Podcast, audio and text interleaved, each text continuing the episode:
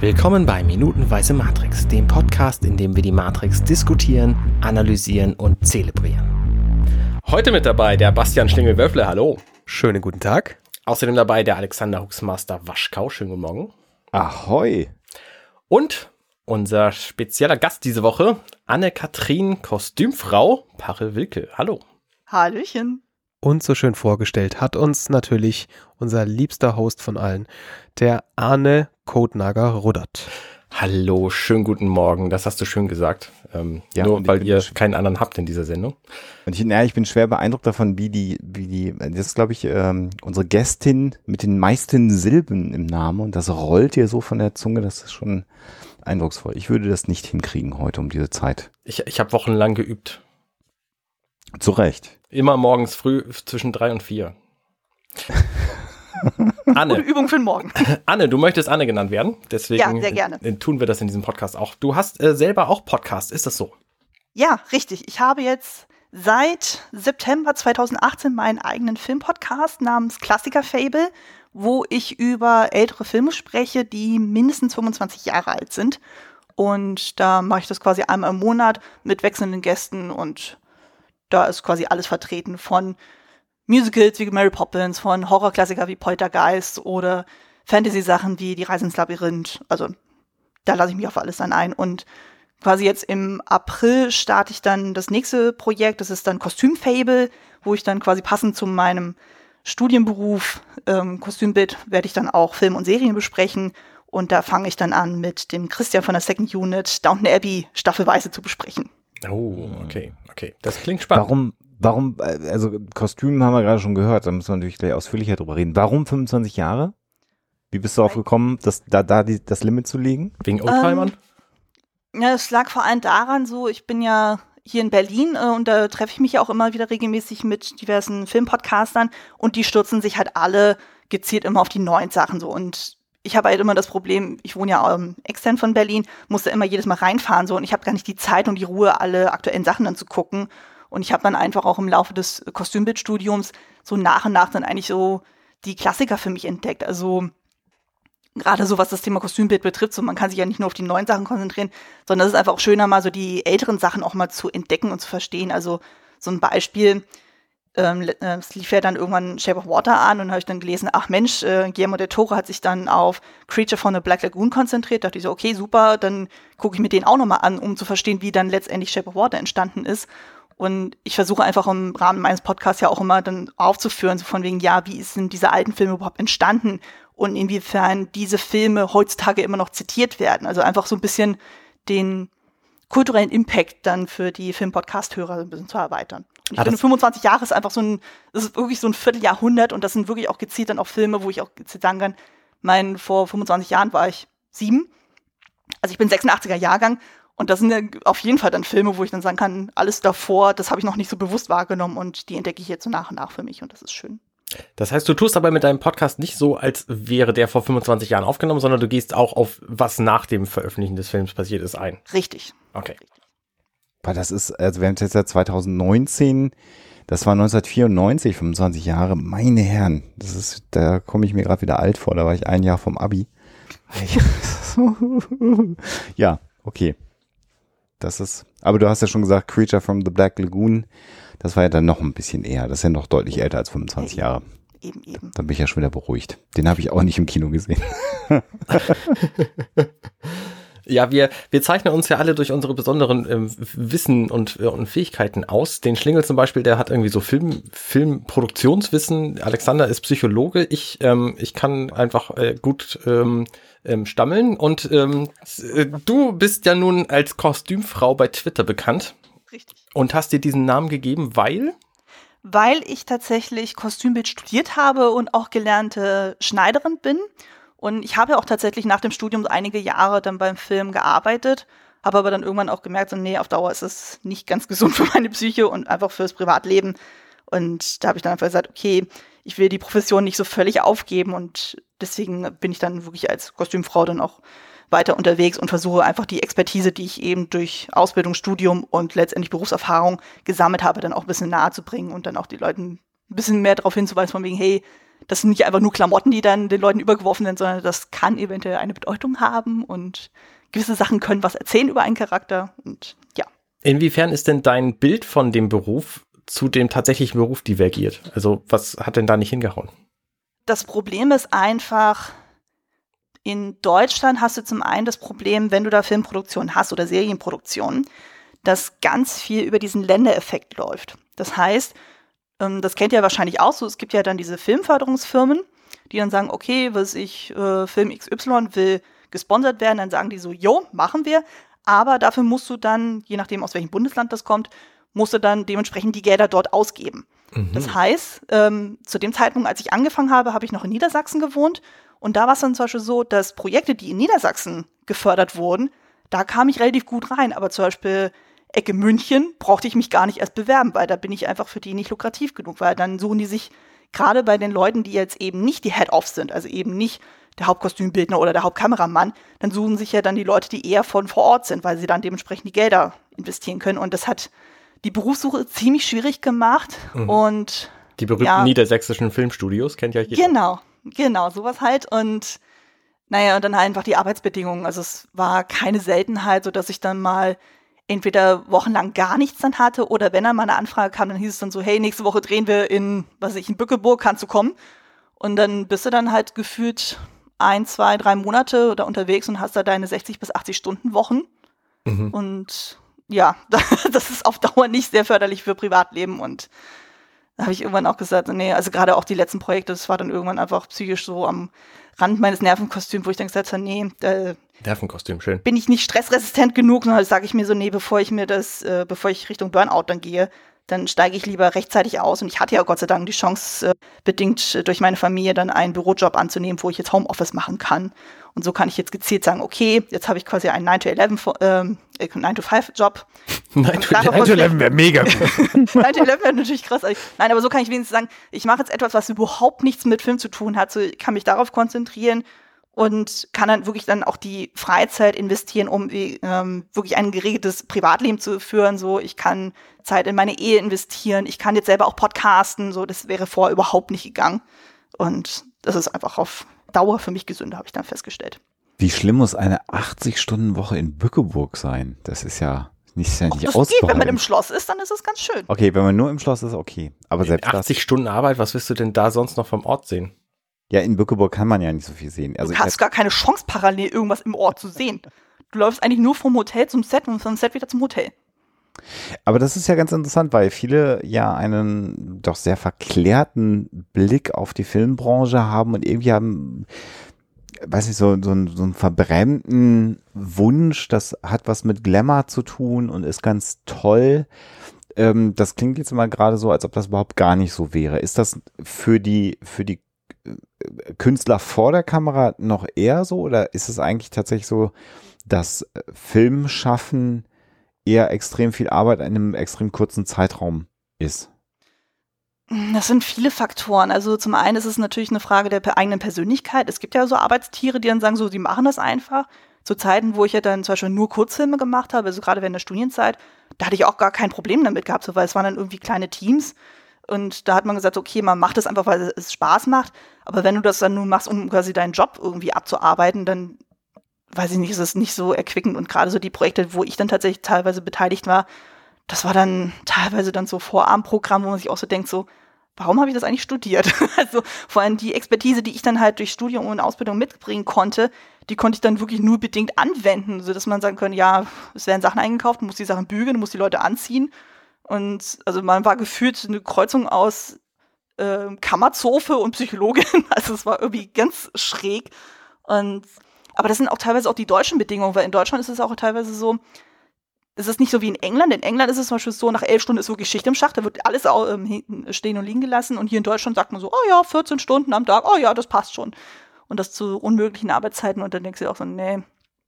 Und dann halt auch immer Budgetgrenzung. Also gerade im Doku-Spielbereich, was da teilweise an Budget gespart wird, das ist jenseits von Gut und Böse. Und also Doku-Spiel ist dann sowas bei, bei Terra X, wenn dann, wenn dann das Schloss mit den Schlossbewohnern in der Zeit, in das spielen soll, gezeigt wird. Ist, ist das Dokuspiel oder? Genau, also Dokuspiel ist dann zum Beispiel, du hast dann eine Dokumenta äh, äh Dokumentation am Laufen und dann hast du irgendwie Interviewpartner so und dann gibt's immer so so eine Art Rückblenden-Szenen. Hm. Also, und das sind dann quasi so äh, Geschichten. Also was ich die einer meiner ersten Jobs war dann zum Beispiel die Geschichte des Hamburger Hafens. Und da haben wir dann quasi von Mittelalter bis Nazi-Zeit haben wir irgendwie sämtliche Szenen irgendwie dann abgedreht. Äh, und dann waren wir dann auch in Stade gewesen und hast nicht gesehen und Hm. Haben dementsprechend dann die Leute ausgestattet. Und das dann aber ohne Geld. Also es muss halt äh, stimmig sein, historisch, aber es darf nichts kosten. Ja, genau. Also dann, in dem Fall war es dann zum Beispiel so, dass dann extra Sachen da aus Ungarn dann angekarrt werden mussten. So der ganze Sprinter wurde einmal vollgeladen mit allem und ist natürlich dann blöd, wenn dann so zum Beispiel dann Komparserie dann angekarrt wird, von wegen so, ja, kommt einfach mal, so, wir haben ja schon alles da. Das denken die Leute auch mal am Set, dann so von wegen so, ja, wir im Kostümbus, wir haben alles in jeglicher Größe und da hatten wir irgendwann mal einen Komparsen, der hatte Schuhgröße 50 Wow. da kommst du irgendwann auch ins Grübeln, denkst du auch so, hm, ja, oder dann heißt es dann so spontan, hey, die Tochter des Kameramanns will unbedingt mitspielen, habt ihr was für Kinder? Äh, nein, wir sind nicht Mary Poppins, wir haben keine Tasche, wo wir einfach alles rauszaubern können. also, da machen sich die Leute ein bisschen Illusionen manchmal. Wie viel der Arbeit ist denn, ähm, wenn du das irgendwie prozentual sagen kannst, Kleidung organisieren, die man einsetzt und tatsächlich, du hast ja gesagt, du bist gelernte Schneiderin, auch äh, Sachen selber machen für eine Produktion. Kannst du das irgendwie prozentual sagen? Mm, schwer zu sagen. Also, man muss ja dazu sagen, also du hast ja dann eben die Vorproduktion und da, äh, das teilt sich ja in verschiedenen Sachen auf. Du hast ja dann einmal die, die Arbeit, die ja quasi der Kostümbildner selber dann auch macht. Also sprich eben Drehbuch durcharbeiten, ähm, eventuell Entwürfe machen. Das ist heutzutage auch mittlerweile selten. Die meisten machen eigentlich jetzt nur noch irgendwelche Moodboards, also sprich dann so Fotocollagen-mäßig und dann dem Regisseur, Kameramann oder ähnlichem dann zu verklickern, hey, das ist meine Vision, das will ich machen. Und je nachdem, was du dann machst, ob es jetzt historisch ist oder zeitgenössisch, gehst du entweder tatsächlich in Kostümfundus, da gibt's ja durchaus den einen oder anderen, oder du gehst dann einkaufen, gerade bei zeitgenössischen Sachen, da kann man ja dann in alle möglichen Boutiquen dann reingehen und dann sich alles zusammensuchen. Mhm. Oder man fertigt tatsächlich an, aber das ist eher seltener. Also wir hatten das, glaube ich, bei einer Produktion, das war jetzt für, ich weiß nicht, ob ihr den Film kennt, A Cure for Wellness Hm. von Gore Verbinski. Der war es ja zum Beispiel so, da gibt's ja auch so eine Sequenz, wo, also da war ich dann halt Zusatzgarderobiere dabei gewesen und da wurde im Vorfeld dann für 80 Komparsen wurden dann so, ja, so, so cremefarbene, lange Gewänder, Kutten dann angefertigt so, und das dauert natürlich dementsprechend Zeit, aber ich könnte es jetzt auch nicht tatsächlich in Prozentzahlen dann konkret, äh, konkret sagen. Aber es ist, nimmt natürlich auch Zeit weg. Also das ist ja auch mit einer der häufigsten Fragen, die man ja so gestellt bekommt, so wenn man sagt, hey, man macht Kostüm, so von wegen, oh, näht ihr alles selber? Nein, nein. Also das unterschätzen die Leute immer so, weil das Ding ist ja auch so, man näht das ja nicht einfach so frei weg sondern man hat dann irgendwie Entwurf, dann muss man das irgendwie einen Schnitt erstellen, so, dann muss man das erstmal einmal mindestens Probe nähen, muss man mindestens einmal eine Anprobe machen, muss man es eventuell nochmal nähen und dann nochmal im Originalstoff. Das frisst ja alles unglaublich viel Zeit. Also wenn wir jedes einzelne Stück nähen würden, dann würden wir heute nicht fertig werden. Also, Und es gibt, glaube ich, äh, typischerweise, wenn der, wenn die Hauptfigur in, in einem Film oder in einer Sendung ein, ein Outfit hat, gibt's das auch mehrfach, ne? Damit man irgendwie, wenn er sich mal einsaut oder so, sofort weiterdrehen kann und der wieder das gleiche wieder anzieht, oder? Ähm, mehrfache Ausführungen gibt's wirklich nur, wenn zum Beispiel Stunts geplant werden. Ansonsten Okay. ist jedes Kleidungsstück einzeln. Ist das nur in Deutschland so? Weil ich habe bei amerikanischen Produktionen öfter gesehen, dass die dann wirklich fünfmal das gleiche Kostüm haben, damit die immer sicherstellen können, dass sie halt kontinuierlich drehen können. Und wenn einmal irgendwas irgendwie versaut ist, dass sie dann halt nicht warten müssen, bis das gereinigt ist. Nee, also so bei den Produktionen, wo ich jetzt war, da war es gezielt tatsächlich so, dass jedes Kostüm nur einmal existierte und Mhm. nur bei den Sachen, wo tatsächlich ein, ein Stunt oder sowas ähnliches geplant war oder Kampfszenen oder irgendwas, wo es dann hieß, ja, da muss das Kostüm irgendwie zerschnitten werden oder patiniert werden, so, dann ist es eine mehrfache Ausführung. Aber das ist eher selten, weil eben Budget, Ja, okay. Begrenzung. Ich habe das Gefühl, in den US-Filmen ist deutlich mehr Budget und deutlich weniger Planung und so. Und deswegen müssen die halt auch manchmal Szenen nachdrehen mit eigentlich schon kaputten Kostümen und deswegen sollte das Kostüm dann besser in heiler Version nochmal da sein. Nee, das ist ja sowieso so. Du hast ja immer ein, äh, quasi ein Ursprungskostüm, was ja sowieso immer so die Reinform ist und dann hast du ja gewisse Abstufungen. Mhm. Also das Mhm. ist auf jeden Fall safe, weil das Ding ist ja auch eben, du drehst ja nicht chronologisch. Ja. Deswegen musst du ja sowieso alle Variationen dann haben. Und gerade wenn man weiß, okay, das Endkostüm sieht nicht mehr so aus wie das äh, Anfangskostüm, dann brauchst du das auf jeden Fall mindestens zweimal. Also das ist auf jeden Fall, das, äh, das ist auf jeden Fall Fakt. Hast du schon mal einen Einblick in internationale Produktionen äh, gewinnen können? Das war tatsächlich nur Cure for Wellness das eine Mal, dann so, wo ich tatsächlich durch Zufall äh, da reingekommen bin. Das war ja eine Babelsberg-Produktion unter anderem. Mhm. Und das war auch eigentlich eine völlig absurde Geschichte, weil ich hatte mich da in Babelsberg äh, vorgestellt. So, ich hatte mich hier initiativ beworben, dachte so, hier, Palim Palim, hier, ich bin fertig mit Studium, ähm, ich suche nach Jobs, so könnt ihr irgendwas mit mir anfangen. Und dann hieß es dann so, ja, hm, wir hätten da eventuell so ein Sci-Fi-Projekt in Planung, so, aber wir würden uns dann melden. Mhm. Dann äh, fiel das aber dann aus und dann hieß es dann stattdessen, ja Mensch, hier, damit aber gerade Cure for Venice am Laufen, so wir brauchen für die zehn Nachtdrehtage brauchen wir noch jemanden. Dachte, ja, super, komme ich. Und es stellte sich dann raus, dass dieses Sci-Fi-Projekt, was eigentlich ähm, geplant war, war Ghost in the Shell. Oh. oh. das ist aber ja dann daraus rein drüber geschwappt, weil irgendwie hier das anscheinend mit den Geldern nicht funktioniert. Ich weiß es nicht, ah, okay. aber das habe ich mir dann im Nachhinein von einer Kollegin sagen lassen, die dann ähm, bei Q4 Venice schon länger dabei war und die das dann halt so mit halbem Ohr mitbekommen hat. Und dachte ich so, oh, okay. Hätte ich beinahe Scarlett Johansson kennenlernen können, aber egal.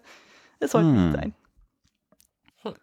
Spannend. Ja. Da werden wir, glaube ich, unter der Woche, glaube ich, nochmal ein bisschen häufiger darauf eingehen. Vor allen Dingen äh, haben wir dann mit dir jetzt auch eine Expertin, mit der wir mal ein wenig äh, über die Woche verteilt, auch über die äh, Kostüme im, im, Film Matrix äh, sprechen können. Das ist sehr ja auch gerne. sehr, sehr spannend, weil wir schon mit Laienaugen häufiger das Thema Kostüme hier thematisiert haben im Podcast und äh, da, also ich habe zumindest so ein bis ein bis fünf Fragen, äh, die ich natürlich dann nochmal abfeuern würde über die Woche.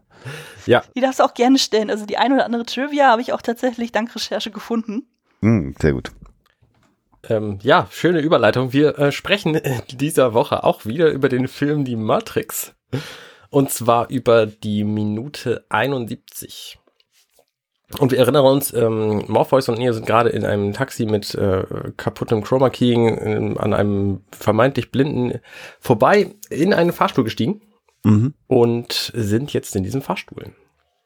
In einem sehr abgeranzten Fahrstuhl.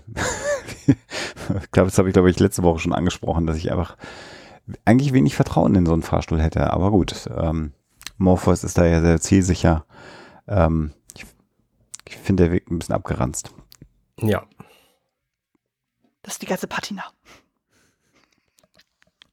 Ja, ich meine, das hatten wir, glaube ich, auch schon durch. Der passt ja, der passt einfach ganz gut zum, zum Rest dieses Gebäudes. In dem Moment, wo sie aus dem Fahrstuhl raussteigen, sieht man ja auch gleich, der, der Gang ist ja auch gar nicht so. so du bist schon wieder zu weit. Ich wollte ja, noch ja. ganz kurz mit dir ein, ein bisschen über das Licht äh, sprechen. Nämlich, äh, was ist denn das für ein Licht auf äh, Morpheus? Weil ich finde, selten hat man so schön seine Poren von denen er ja so drei bis 7.000 besitzt, gesehen wie in dieser Ausleuchtung, weil die Ausleuchtung schon wieder, finde ich, sehr, sehr stark das betont. Das also, ist halt auf jeden Fall kein sehr diffuses Licht, sondern ein ganz starker gerichteter Spot, der von oben kommt, vielleicht irgendwie mit einem Grid drin oder so, ja. dass der einfach nicht streut zur Seite und damit hast du natürlich an den Kopfseiten zumindest und am, am Hinterkopf äh, sehr tiefe Schatten in den Poren. Also, äh, na, wie heißt der? der gute Schauspieler gleich wieder. Lawrence Fishburne. Lawrence Fishburne, danke. Das ist schon, äh, ne? Ich meine, wird ja auch nicht jünger. Ähm, er ist ja, also das ist ja ein so, ein so seiner, seiner, ich sag jetzt mal in Anführungszeichen Markenzeichen, dass er einfach sehr tiefe Poren hat. Und dadurch, dass, ähm, dass, dass das Licht halt da so kommt, sieht man sie halt an der Seite sehr stark. Oben siehst du natürlich nichts, also auch, du siehst natürlich auch nichts, weil der Kopf recht gut angeschnitten ist. Aber sonst siehst du die Poren oben halt auch nicht. Aber an der Seite halt durch die, durch das sehr spottig gesetzte Licht was jetzt nicht ganz unnatürlich ist. Also in so einem Fahrstuhl hast du gerne auch mal irgendwie vier bis acht äh, einfach Spots, Halogen-Spots oder irgend sowas sitzen, die direkt von oben kommen und ist tatsächlich, tatsächlich relativ, relativ ähm, realistisch, äh, wobei er da sicherlich mit Absicht in diesen, in diesen, äh, in diesen Spot reingesetzt wurde. Und das Licht von Neo, dann im Gegenschnitt äh, nochmal, bevor sie rausgehen, ist ein anderes, oder? Weil er sieht ja so ein bisschen diffuser aus, finde ich. Von genau. Der Ausleuchtung her. Er hat ja schon fast so was, was Totenkopfartiges, weil seine Bartstoppeln hier auch so ein bisschen betont werden durch das Licht.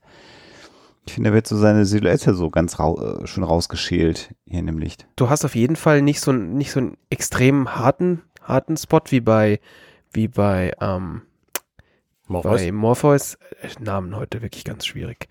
Ähm, weil du, du würdest sonst, äh, er hat ja auch halbwegs tiefe Augenhöhlen, du würdest sonst viel mehr Schatten und viel härteren Schatten in den Augenhöhlen sehen. Unter der Nase siehst du es ein bisschen, du siehst auch unter der Nase, dass er, dass er von zwei Seiten beleuchtet wird. Also Ja, ja. der, es kommt nicht nur ein Spot von oben, es kommt auch ein Spot von rechts oben, also zumindest in, wenn wir ihn von vorne sehen, in der, ja, also wenn wir sein Gesicht von vorne sehen, sehen wir halt, dass es kommt mehr Licht von rechts als von links. Die linke Seite des Gesichts ist ein bisschen dunkler. Und ähm, wir haben einen stärkeren Schattenwurf von rechts nach links. Aber es gibt dann noch eine zweite Lichtquelle und die ist insgesamt ein bisschen diffuser. Wir haben kein direktes Licht von vorne, sonst hätten wir keine, überhaupt keine Schatten in den, Mhm. in den Augenhöhlen drin. Wäre auch blöd, weil da durch das Gesicht halt, halt sehr viel platter wirkt. Also die, dadurch, dass halt die, dass wir hier mindestens zwei Punkte haben, die leuchten, kriegen wir natürlich Plastizität ins Gesicht rein, aber halt nicht so, äh, nicht so, also im Detail so, so hart wie bei Morpheus. Das ist schon interessant, was du einfach mit, mit Licht äh, bewirken kannst. Äh, und zeigt natürlich auch wieder, dass die nicht wirklich in einem Aufzug drin stehen, sondern dass das halt auch ähm, ein Bühnenset ist, was natürlich daraufhin äh, konzipiert worden ist, äh, entsprechend auch Lampen unter die Decke zu Mhm. hängen. Ja. Damit Doch genau mit solche Sicherheit etwas, wo die Wände auch abnehmbar sind. Hm, Ja. Kannst du schon von ausgehen. Ja.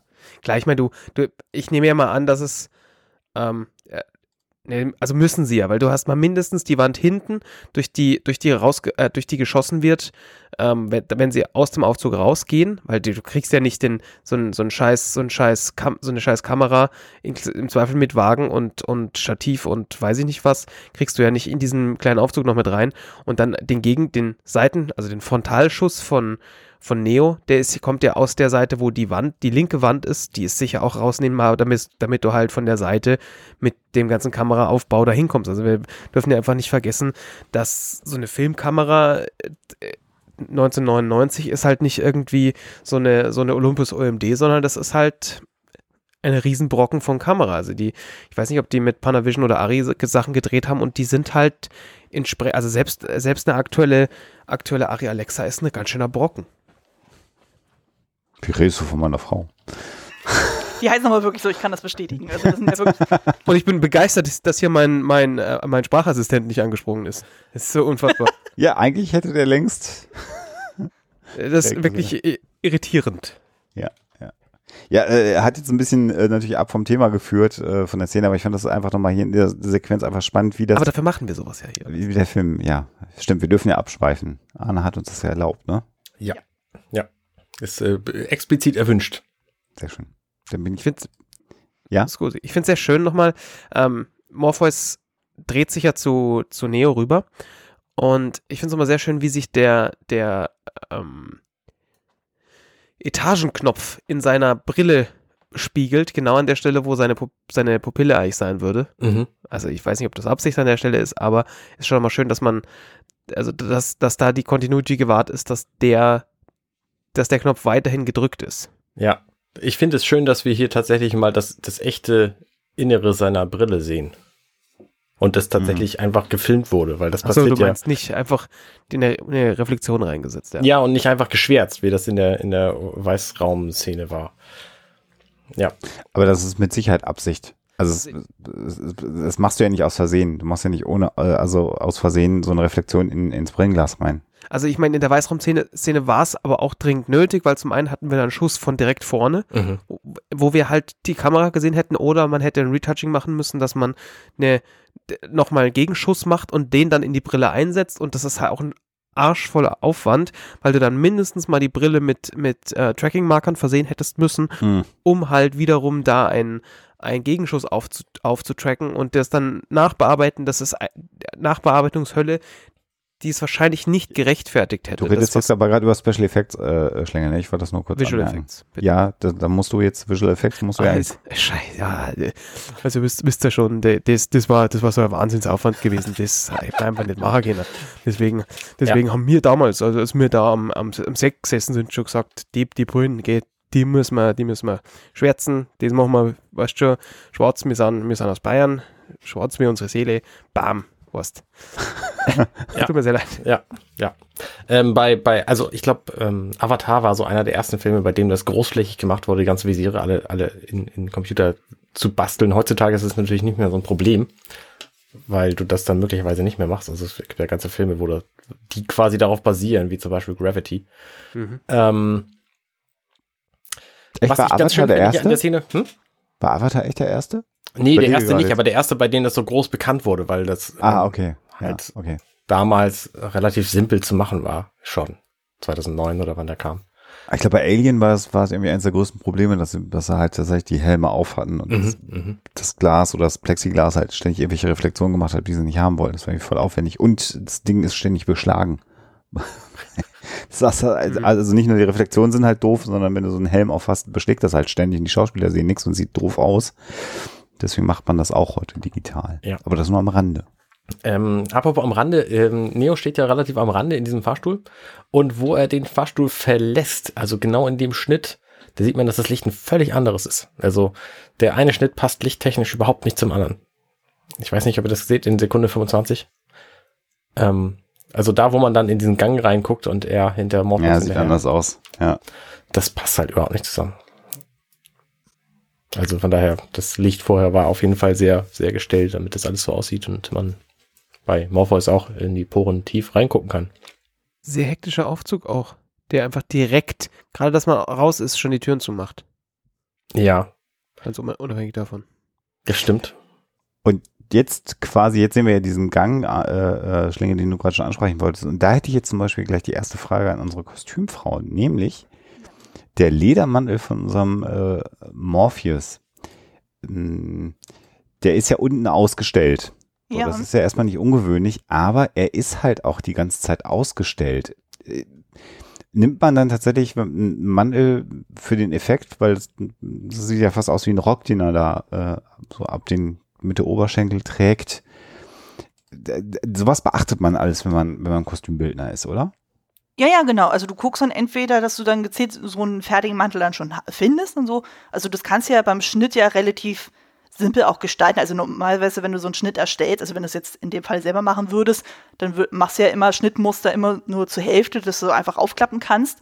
Und in dem Fall wäre es dann so, dass du dann quasi dann die untere Partie, also quasi, das sieht man, glaube ich, wenn dann eben Morpheus und Neo vor der Tür stehen, also da in dieser totalen, da sieht man es, glaube ich, ganz gut. So, du hast ja dann quasi so ab, äh, ab Bundhöhe abwärts, hast ja eben dann so, ähm, was du ja schon meintest, diese ausgestellte, so, du kannst dann gezielt diese Streifen, kannst du im Schnitt selber schon aufdrehen, künstlich, so, und dadurch ähm, ähm, hast du ja dann quasi wie so eine Art Riesencape dann so, was du dann einfach dazu schneiden würdest.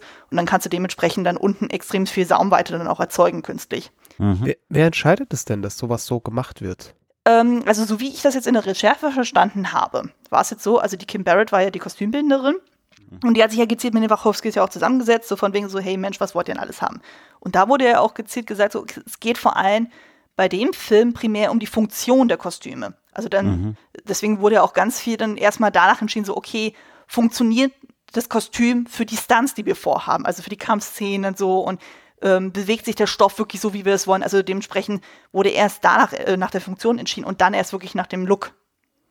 Also in dem Aber- Fall wäre es wahrscheinlich wirklich eine Funktionsgeschichte. Also gerade dann später, ähm, in den späteren Filmminuten, wo Neo dann auch wirklich diesen Mantel auch hat, da wurde ja explizit ja geschaut, so, okay, welcher Stoff reagiert so, wie die Wachowskis das gerne hätten, wie er reagieren soll. Also gerade bei dieser Bullet-Time-Geschichte.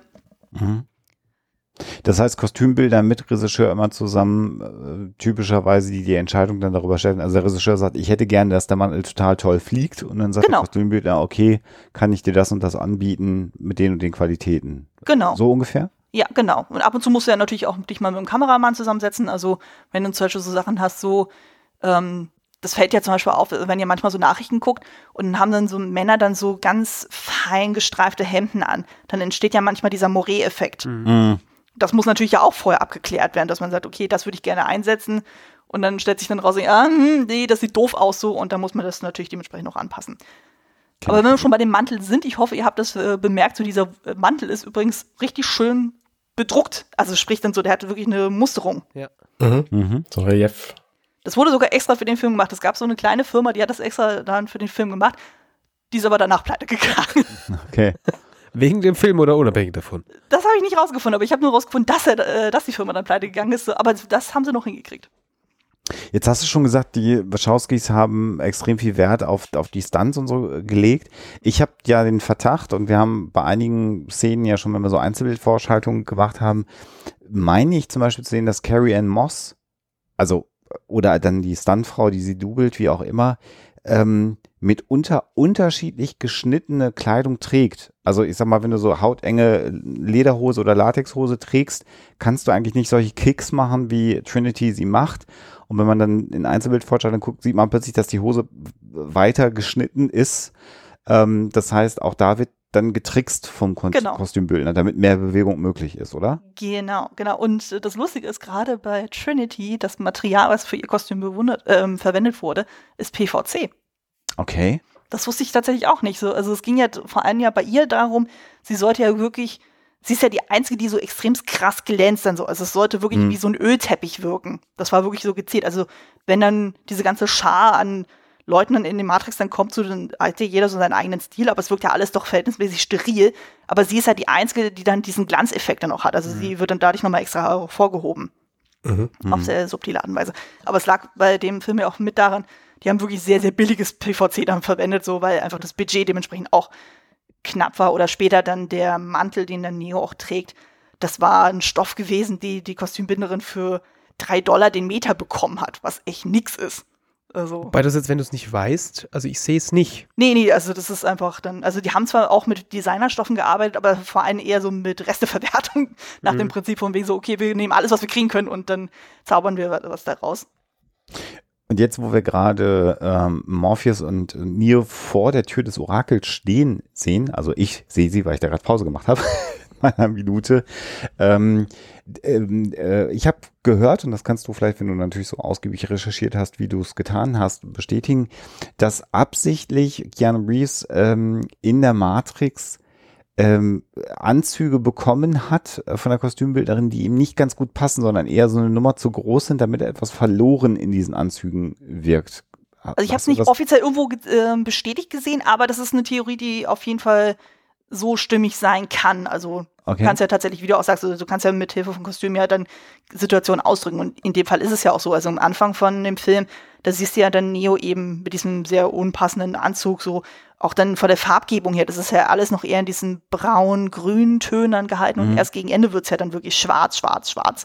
Und da kannst du ja auch schon sehr viel dann erzählen. Also gerade gegen Ende ist ja das Kostüm auch wesentlich figurbetonter und auch wirklich, ja, wie so eine zweite Haut tatsächlich. Und an, am Anfang sieht man ja noch wirklich so, ja, hm, das ist ja eher so dieser, wenn er dann auch so zu Hause ist, ist er eher dieser Casual-Look so und dann, wenn er da auf der Arbeit ist, dann hat er dann diesen etwas merkwürdigen Anzug dann an, so, der auch anscheinend eher ein bisschen bräunlich wirken soll, ist natürlich die Frage durch dieses ähm, Color Grading, so was ja alles eh diesen Grünfilm dann hat, Mhm.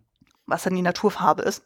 Mhm. Wobei, da habe ich jetzt auch gelernt, sozusagen, die haben komplett alle Kostüme, die in der Matrix dann verwendet werden, tatsächlich noch mal so grün ähm, angefärbt. Also selbst die Sachen, die Mhm. eigentlich in Natur weiß wären, sind tatsächlich mit einem Hauch grün versehen, weil nicht in dem Moment klar war, wie das Color Grading tatsächlich aussehen wird. Und bevor die da irgendwie anfangen rumzuexperimentieren, haben die gesagt, okay, so der normale Grünton ist irgendwie seitens der Kostüme schon mal da. Also da muss quasi nicht noch mal extra was gemacht werden. Macht natürlich insgesamt das Grading einfacher, weil du auch den, den, also du musst, du musst halt nicht selektiv, man muss halt nicht selektiv nur die Klamotten äh, grün färben. Genau. Ähm, und, und, und weil du kannst natürlich einfach sagen, wir verschieben den Weißabgleich, wir verschieben einen Weißabgleich einfach ins grüne Spektrum rüber.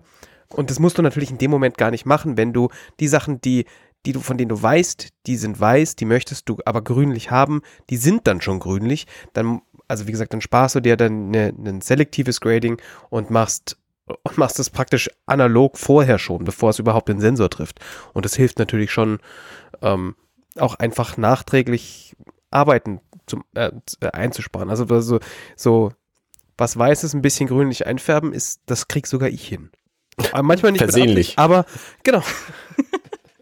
Ich weiß nicht, du kannst es ja auch mit der Waschmaschine machen. Also es gibt ja den Klassiker so von wegen, du hast ein weißes Hemd und du hast eine rote Socke da drin. Tadam, es wird rosa. Genau. Und also was man zum Beispiel gerne auch macht bei historischen Sachen, dass man, wenn man zum Beispiel sagt, okay, das soll alles so ein bisschen so einen cremefarbenen Look dann kriegen, so, dann packt man einfach die Sachen dann in Teewasser. Also sprich, man nimmt einfach schwarzen Tee und tunkt es da so ein bisschen ein, lässt es dann einwirken und dann hat es tatsächlich so diesen, ja, Patina-Look. Okay. Ich habe zumindest mal äh, ge gehört und auch, glaube ich, das in der Doku gesehen, ist aber schwierig zu verifizieren, dass bei Star Trek, also gerade bei Next Generation, Picard und Konsorten, die Kostüme, also die, die Starfleet-Uniformen, eigentlich komplett anders ausgesehen haben oder anders von den Tönen waren, als man sie im Fernsehen gesehen hat, weil die quasi die Studiobeleuchtung mit eingerechnet haben und dass das Rot, sage ich jetzt mal, der Captains Uniform äh, viel mehr orange-rot war oder wie auch immer, ich kriege das nicht mehr ganz auf die Kette und man aber die Beleuchtung mit eingeplant hat, damit es dann so rot ausgesehen hat, wie es dann hinterher im Fernsehen gelaufen ist. Ähm, das musst du jetzt nicht bestätigen oder, negieren, aber das zeigt natürlich hier, wenn man sagt, man hat hier schon die weiße Kleidung mit eingefärbt, dass man quasi das auch schon immer mitdenkt, wie verändert Beleuchtung ähm, die Kleidung und das auch schon mitdenkt als Kostümbildner. ja, auch ja deswegen macht man zum Beispiel auch diese Kameratests vorher, dass man hm. da auch gezielt dann schon sagen kann, okay, so und so stellen wir uns das vor, so passt das ja oder nein, weil da muss man, gerade wenn man Sachen noch anfertigt, dass man das noch mit berücksichtigt. Wie sehr kannst du dich denn freimachen von deinem Job? Moment mal. Ach so. Arne, von deinem Job, wenn du, wenn du, äh, wenn du äh, Film oder Fernsehen konsumierst, kannst du das abschalten? Oder ist da die Kostümbildnerin immer aktiv und, und, und sieht Dinge, die andere Leute vielleicht nicht sehen würden, spontan? Sagen wir mal so, will ich das wirklich abschalten? Also ich habe das Gefühl, okay. das ist für mich eher eine Bereicherung tatsächlich. Also, mhm. weil ich hatte das ja zum Beispiel gehabt, weil ähm, jetzt bei dem Film Black Panther zum Beispiel, mhm. der jetzt ähm, ja für die Kostüme auch ausgezeichnet wurde, wo er dann diesen Afrofuturismus auch hat.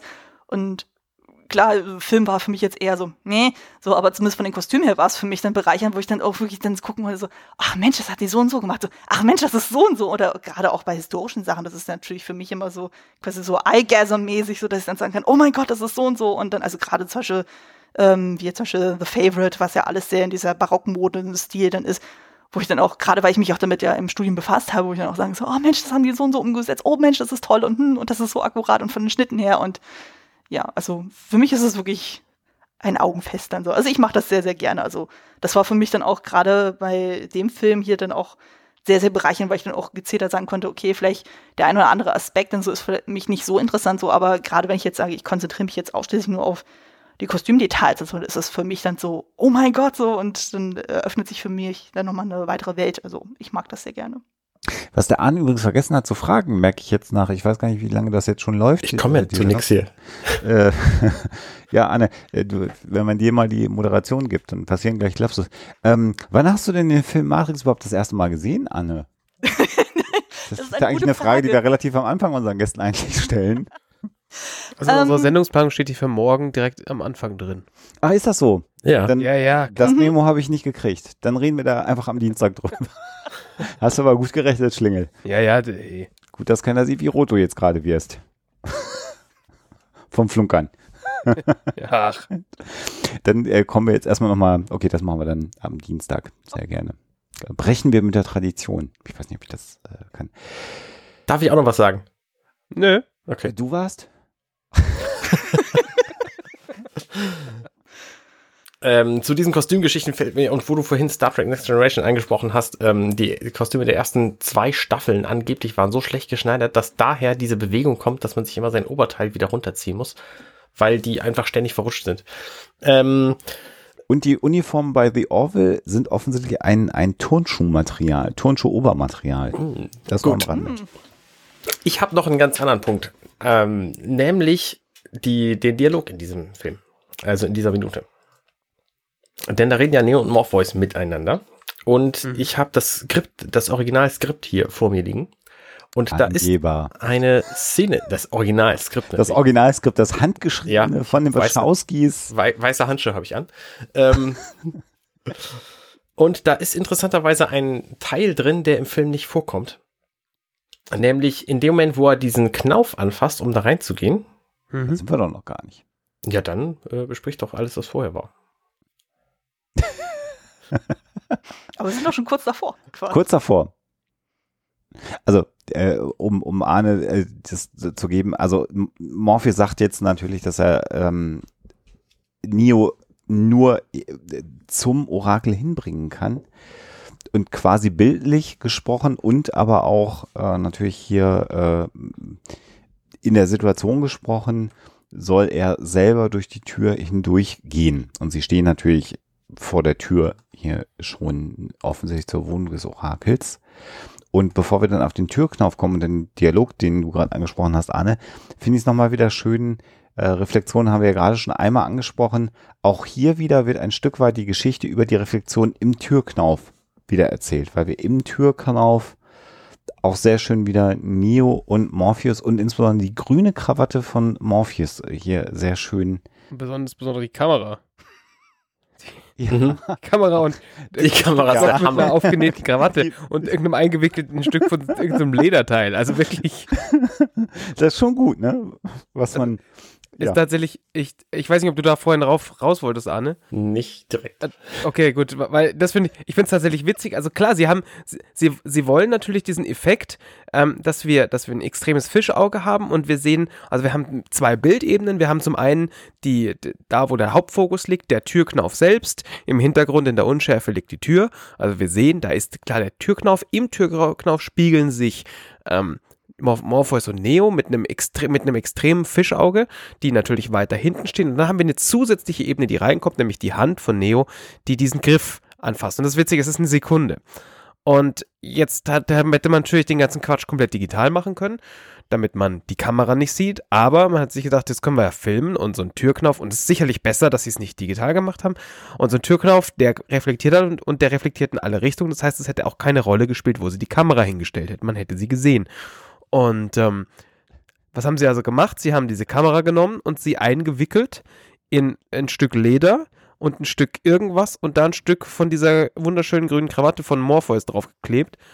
Und äh, du siehst es natürlich nicht im Film, wenn du diesen blöden Film nicht Frame by absolut. Frame anguckst. Ähm, sondern du siehst halt diese, diese sehr prominente grüne Krawatte, die einfach, die, wenn du ein bisschen die Augen zusammenkneifst, ist auch alles fein. Wir sehen das alles nicht. Wir sehen nicht, dass da irgendwas äh, falsch ist. Der Vorteil an so einem Objektiv ist, ist es von vorne einfach sehr, sehr schwarz.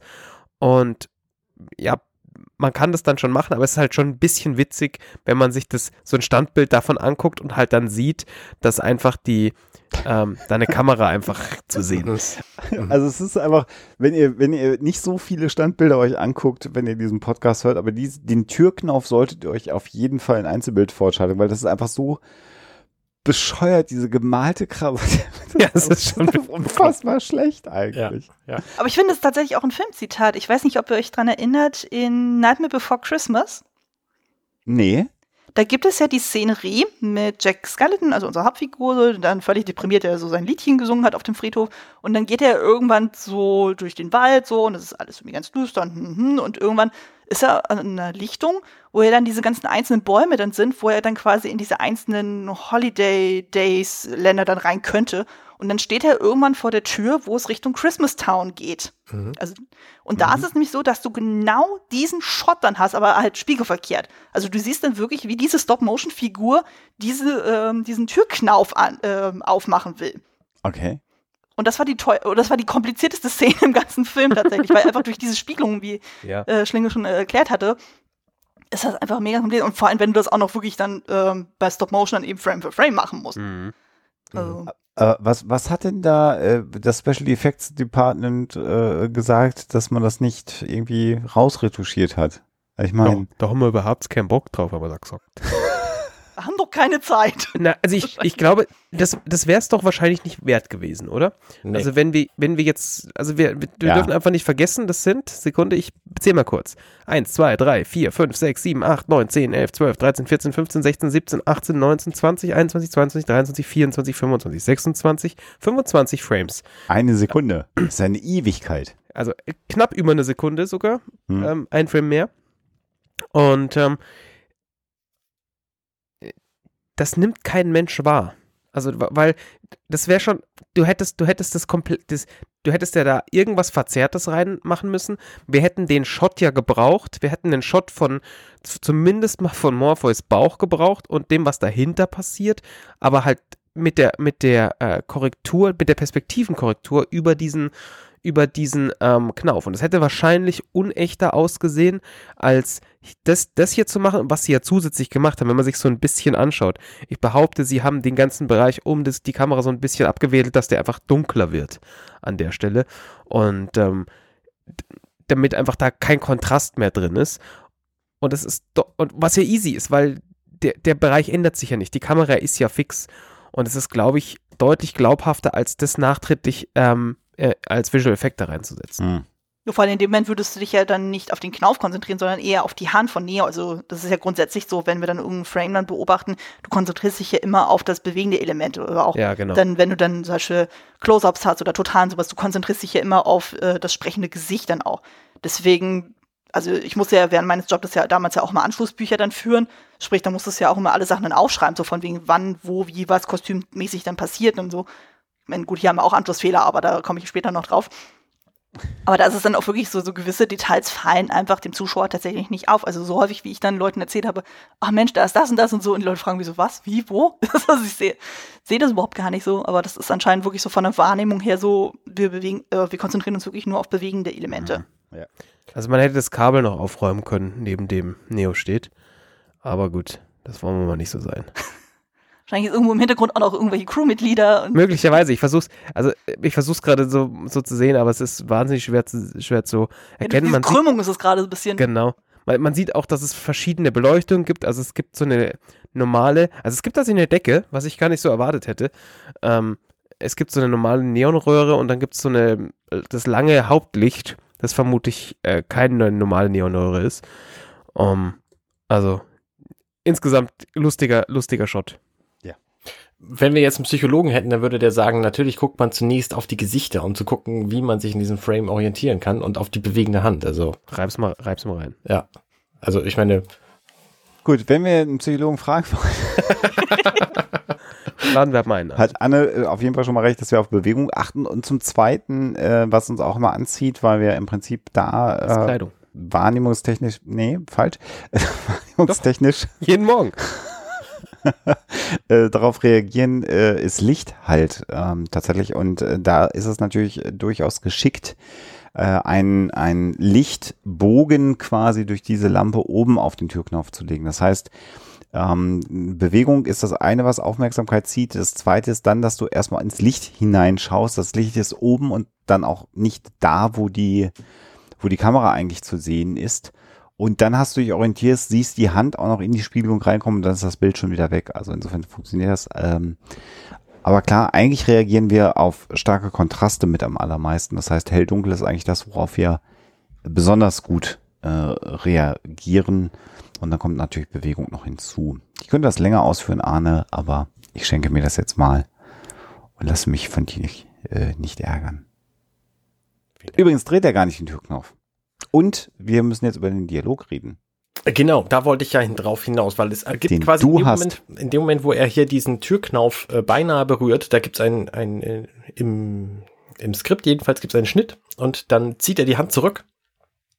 Also vorher hat er Morpheus gefragt, ähm, wer ist sie denn und was weiß sie und weiß sie alles und hat sie dir geholfen? Und Morpheus sagt ja. Ähm, was hat sie denn gesagt? Na, dass ich den Auserwählten finde. Und dann gibt's halt diesen Moment, wo Morpheus sagt, ich kann dir die Tür nur zeigen, du musst durch, durchgehen, musst du alleine. Und dann zieht Neo seine Hand zurück im Skript und sagt, na, Morpheus, ich weiß nicht, das ist, glaube ich, keine gute Idee. Und dann gibt's so einen kurzen Dialog, ähm, dass Morpheus fragt, woran glaubst du denn? Und Neo sagt, also ich, meine ganze Welt wurde durcheinander gebracht, ich glaube an überhaupt nichts mehr. Und dann fragt Neo zurück, woran glaubst du denn? Glaubst du, dass ich der Auserwählte bin? Und Morpheus sagt ja. Und dann fragt Neo einen interessanten Teil, den wir in diesem Film überhaupt nicht gesehen haben. Und was war mit den fünf anderen vor mir? Ach. Denn es gibt fünf andere, die Morpheus vorher rausgeholt hat. Und da gesteht er sich dann ganz, ganz äh, zögernd ein, ähm, dass er wohl das Orakel falsch verstanden hatte und dass diese fünf anderen ähm, halt, also dass es nicht so ist, dass er einfach auf die anderen zeigen muss und dann sind sie der Auserwählte. Und das ist was, was wir am Anfang des Films nicht besprochen haben, aber der Mon, der, der, der Prolog von diesem Film, der hätte eigentlich ein, ein völlig anderer sein sollen, wo nämlich ein vorheriger Auserwählter zurück in die Matrix geht, um seine Freundin zu sehen die nämlich ähm, da geblieben ist und er ist verschwunden. Und die hat dann Probleme mit der Polizei, weil natürlich ähm, da einfach jemand verschwunden ist aus ihrer Umgebung, was natürlich bei Neo, der ja ein Einzelgänger war, nicht das Problem ist. Ähm, und diese ganze Szene gibt's halt im Film auch nicht. Und es war also noch viel mehr Lore in diesem Film drin. Und darauf gehen sie hier wieder ein. Das könnte gut der Grund sein, warum sie das geschnitten haben. Ähm, Morpheus sagt dann jedenfalls, ich bin mir bei den anderen, ähm, war ich mir zwar auch sicher, aber bei dir bin ich mir auf jeden Fall sicher. Du bist der Sechste und der Letzte, der Auserwählte. Und ähm, fängt dann so ein bisschen, so ein bisschen an zu heulen fast und ähm, sagt, ich, ich erwarte einfach nur, dass du, dass du mir vertraust und das respektierst. Und dann sagt Neo, okay, gut, dann äh, gehe ich jetzt rein. Und das ist der Moment, wo dieser Film weitergeht. Ähm, darüber haben wir ja hier auch schon ähm, das ein oder andere Mal spekuliert, ähm, ähm ob, beziehungsweise wie viele genau, ähm, äh, Auserwählte Morpheus ja rausgezogen hat. Und dann ist das natürlich jetzt der Beleg dafür, dass genau dieser Gedankengang äh, bei den Wachowskis äh, mit angelegt war. Mhm. Ja, sehr interessant. Richtig. Das ist ja mal gut, dass deine Frau dir dieses Drehbuch aus Hollywood geschenkt hat. Das ist total praktisch, ja. Es war, war, war wohl mehrere Milliarden teuer, aber es war okay. Hat sich gelohnt. Für diesen Podcast ja, tue ich alles. Das ist, genau. Schön. Hat das Sparbuch einmal geplündert. genau. Jetzt kommt hier mal meine, ich komme auch nochmal auf den Inhalt zurück. Warum genau muss Neo die Tür selber aufmachen? Macht er gar nicht eigentlich. Richtig. Ja, ja aber also Morpheus macht es schon mal nicht. Also Morpheus sagt ja, pass mal auf, ich kann dir die Tür zeigen und durchgehen musst du selbst. Das ist klar, das ist so eine Metapher und so weiter und so fort. Ähm, aber da kannst du natürlich, können natürlich sagen, hier, pass mal auf, ich bin Morpheus, ich laber gern. Äh, hier, Tür müsst ihr eigentlich selber aufmachen, aber hier, pass mal auf, ich mach schon mal auf. Macht er nicht. Warum? Wir können natürlich jetzt nur spekulieren. Also eine mögliche Hypothese, die ich jetzt insbesondere auch durch das habe, was äh, Arne ja geschildert hat, äh, ist, dass Morpheus äh, das nicht mehr möchte, sondern dass der Auserwählte selber die Entscheidung treffen muss. Also es kann ja durchaus sein, dass er die ersten fünf, mhm. äh, wenn es denn fünf waren, quasi so sehr gepusht hat, äh, dass es nicht funktioniert hat, weil er daran geglaubt hat. Und hier trifft ja letztendlich dann der Auserwählte selber die Entscheidung, was dann ja auch, werden wir ja nächste Woche noch drüber reden, dann natürlich auch zu dem äh, Dialog mit dem Orakel dann am Ende passt. Also die, die, die ja eigentliche äh, Unterstellung oder, oder Wahrnehmung, dass Neo gar nicht der Auserwählte ist, die er aber wiederum mit keinen teilen kann und schon gar nicht mit Morpheus, mit dem, was das Orakel ihm prophezeit. Also das wäre so eine Option. Und zum Zweiten ist es natürlich auch so, dass so ähm, in Insektenstrukturen, auch das Bild haben wir ja schon häufiger bedient, dass äh, Morpheus so ein bisschen wie so ein, wie so ein religiöser Fanatiker oder Sektenführer auftritt. Auch da ist es immer sehr, sehr entscheidend, dass am Ende nicht der große Führer die Dinge für seine Zöglinge macht, sondern dass er letztendlich die äh, Gefolgsleute so weit manipuliert hat, dass sie am Ende das tun, was er möchte, ohne dass er sie aktiv noch weiter manipulieren muss. Das hat, das hat auch sowas, das, das, wenn man, je mehr man darüber nachdenkt, desto mehr hat man halt Angst vor Morpheus, weil das ist ja schon irgendwas sehr, sehr charismatisches. Also, äh, an keiner Stelle ist, ist ja, ist ja Neo gezwungen, jetzt diesen Türgriff anzufassen. Da kann er sagen, weißt du was, komm, wir gehen nach Hause. Nein, er macht's natürlich. Mhm. Aber er macht's halt freiwillig. Und umgerät macht es aber auch nicht wirklich freiwillig, weil er natürlich letztendlich auch das glauben möchte, an, an das Morpheus glaubt. Oder er ist so unsicher, dass er nichts mehr hat, an das er sich orientieren kann. Also orientiert er sich jetzt an, an, an Morpheus. Mhm. Also das hat für mich so ganz viel von so, von so äh, religiösen Führern, wo die Leute dann hinterher Sachen machen, die sie eigentlich normalerweise nicht machen würden, aber freiwillig. Oder es direkt aktiv Druck ausgeübt wird auf sie. Und was du gerade fragtest, ähm, Bastian, warum er denn die Tür selber aufmacht, er macht sie tatsächlich nicht auf. Ich verfolge das gerade. Also ja. er fasst zwar diesen genau. Türgriff, ich bin mir nicht mehr sicher, ob er ihn tatsächlich anfasst oder nur so, so, so ganz bisschen berührt. Die Tür geht auf, wo er ihn berührt. Und er wird von dieser Frau ähm, begrüßt. Hallo Neo, du kommst gerade zur rechten Zeit. Die im Skript übrigens eine Priesterin ist. Was ich aber auch spannend finde in der Szenerie ist ja dann kurz vorher, also nachdem ja dann Morpheus und Neo dann aus dem Fahrstuhl rausgestiegen sind, schwillt ja die Musik ja auch so ganz langsam an und das äh, wird dann immer lauter und immer lauter, und gerade wo sie ja vor der Tür stehen, so, und dann wird es ja so ganz bedeutungsschwanger, so von wegen so, oh ja, Neo greift dann zur Türklinke. Und just in dem Moment, wo sie von innen die Tür aufmacht, bricht die Musik komplett radikal ab. Mhm. Also quasi dieser Spannungsmoment wird dann so völlig quasi äh, ad acta gelegt, so von wegen so, oh Mensch, hier, wir, wir erwarten was Großartiges, sondern auf einmal so, bing, oh hi, du bist da, gut, komm rein. Ja, ja. Schöner audiovisueller Effekt.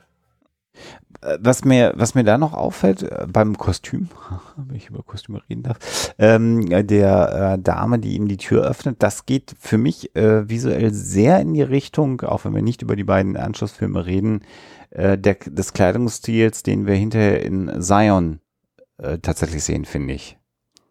Ne, mit diesem, mit diesem fließenden, was ist das denn? Ist das ein, ist das ein Mantel, den sie auch trägt oben drüber? Ist das wie so ein Also Schal irgendwie?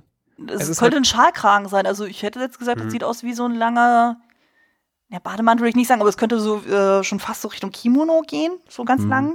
Mhm. Also ist sie, wenn, wenn Eine sie eine Kutte. Priesterin ist, ist es halt ihre Robe. Also ja, ja, genau. das kann man, denke ich, da schon, äh, schon so sagen. Mhm. Ich würde es mich trauen, aber ich bin auch sehr mutig. Aber das ist halt so, ne? Der Mantel ist so geschnitten, dann hat sie ja diesen, diesen Schal tatsächlich noch so in den, in den Ellbogen drin. Genau, so eine Stola ist das. Stola. Okay, Fachbegriffe. Ha. Das, das, das stelle ich mir unfassbar unpraktisch vor, wenn man, also es ist halt so für schick, ne? Also ist, ist so eine Stola wirklich praktisch? Hat, hat irgendwer Schlinger, hast du schon mal längere Zeit eine Stola getragen? Eh, dauernd. Mit Ja. meinem Rock zusammen. Dir würde ich das zutrauen, ja. Ja. Ja, das ist ja auch eher so ein ähm, Accessoire für Frauen so. Also das ist dann eigentlich mehr entweder wirklich zur Zierde, das sieht man manchmal so bei Abendgarderobe, Genau. oder dann tatsächlich auch zum Wärmen dann so, je nachdem. Aber das sieht jetzt eher nach einem leichteren Material aus. Also, was ich eher interessant finde vom Schnitt her, so dass es ja dann direkt quasi unter der Brust dann aufhört. Mhm. Ja, das Äh, von, der, von, der, von der Schnittlinie her, das ist ja eigentlich eher so typisch für diese Empire-Mode. Also sprich Anfang 19. Jahrhundert, so Napoleon, die Ära, so Jane Austen. Mhm. Genau. einzuordnen. Aber das Schöne ist dann, genau in dem Moment gibt es einen Anschlussfehler, wo sie ihr Warte. die beiden reinlässt. Warte, Tatsächlich? warte, warte. Ja, und zwar müsst ihr mal darauf achten. Also wir haben ja einmal den Schuss auf die Tür, also sprich, wir sehen ja dann Neo und Morpheus im Rücken. Die Mhm. gehen rein. Und in dem Moment ist es so, Morpheus hat die Ärmel oder hat die Arme so ein bisschen angewinkelt. Mhm. Er hatte, wie wir ja vorher noch gesehen haben in den Close-Ups, er hat die Brille auf. Und dann im Gegenschuss Stimmt. Hat er sie ab? Ja, hat er richtig. sie ab und die Arme äh, hängen unten. Ja. Man könnte ja rein theoretisch sagen, so ja, hat irgendwie mittendrin die Brille abgenommen. Aber das ist so ein Bruchteil von einer Millisekunde, das hätte, äh, er hätte so schnell das Ding gar nicht abziehen können. Ja, er steht in beiden Frames im Türrahmen. Der ist, Also- der, der ist ihm die Brille runtergefallen und Wahrscheinlich. vor, vor Traurigkeit die Arme runtergesenkt. Er hat sie wahrscheinlich gerade noch versucht zu fangen. Ja, Also er hat sie im Türknauf noch auf und ich würde jetzt behaupten, dass er sie schon im, im anderen Schnitt nicht mehr hat, ja. Äh, da, wo die Tür aufgeht, schon nicht mehr aufhat. Man würde sie, man würde sie gerade sehen. Die sitzt ja so vorne auf der Nase drauf bei ihm ohne Das machen. Bügel. Man wird sie wahrscheinlich von hinten gerade noch so sehen können. Ja. Ja. Das ist spannend. Der ist mir nicht aufgefallen, der Anschlussfehler. Das ist schön. Das Problem ist dann, äh, in einer späteren Filmminute, die wir diese Woche besprechen, gibt es das nochmal. Ich werde darauf hinweisen. Die magische Sonnenbrille, das ist ja interessant. Ja, das, Ja, sind, das sind dann leider die Details, die ich dann wiederum sehr eben durch diese Kostümsachen so, weil ich auf solche Sachen ja mitachten musste. Also gerade so Brille, Schmuck und sowas, das zählt ja auch mit zu Kostüm. das ist die Continuity, ne? Dass man sagt, Ja. hast du Brille aufgehabt. Genau, und dann wird Morpheus von Neo getrennt.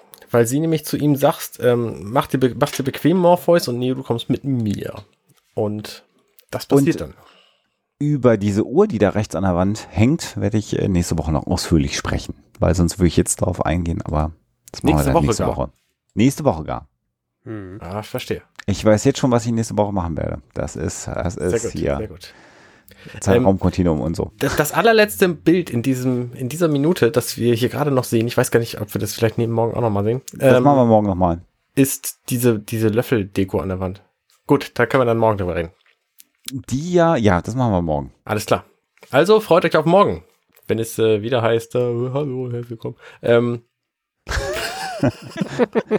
Bei einer, bei einer weiteren extrem kurzen Folge von Minutenweise Matrix. Das, Ja. äh, so wie das heute auch war. Hat Genau. sehr viel Spaß gemacht. ja, Anne, schön, dass du da warst. Wir freuen uns Danke, dass ich da sein durfte. Wir hören uns morgen. Bis dann. Jo, bis dann. Tschö. Nacht. Tschüss. Hey, ich bin Arne und das war Minutenweise Matrix. Wenn euch dieser Podcast gefällt, dann unterstützt mich doch ein wenig. Ich schneide, produziere und hoste diesen und weitere Podcasts wie auch andere Projekte im Netz. Informationen, wie ihr mich unterstützen könnt, findet ihr auf compendion.net.